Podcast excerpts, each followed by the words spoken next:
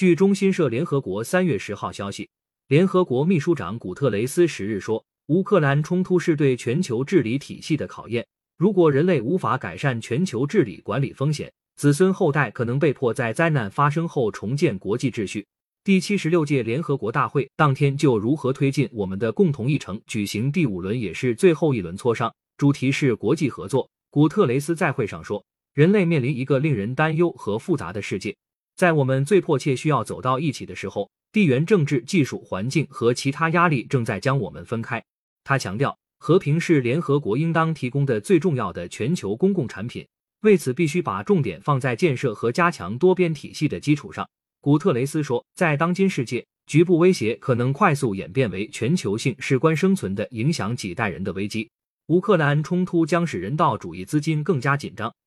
导致世界上许多最脆弱群体承受苦难。乌克兰是世界上最大的粮食来源国之一，冲突可能导致粮价飙升。间接加剧全球范围内的饥荒。这场冲突凸显人类对化石燃料的持续依赖，进而导致全球经济和能源安全受到地缘政治冲击。他还强调，必须关注网络战争、虚假信息活动、大规模杀伤性武器的威胁等非传统威胁。古特雷斯表示，他已经要求他的全球公共产品高级别咨询委员会就改善全球治理提供具体建议，同时为你于二零二三年九月举行的政府间未来峰会做准备。他表示，峰会的成果可能是一份未来公约，能够为二零三零年可持续发展议程、巴黎协定和亚的斯亚贝巴行动议程提供动力。古特雷斯希望这份公约能够关注他在我们的共同议程中提出的若干重点，例如新的和平议程、全球数字契约、和平与可持续利用外层空间的关键原则等等。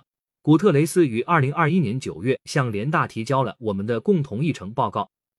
提出他关于开创全球合作新未来和重振包容性网络化卓有成效的多边主义的愿景。根据报告的要求，迄今为止，联大就如何推进我们的共同议程举行了四轮磋商。感谢收听羊城晚报广东头条。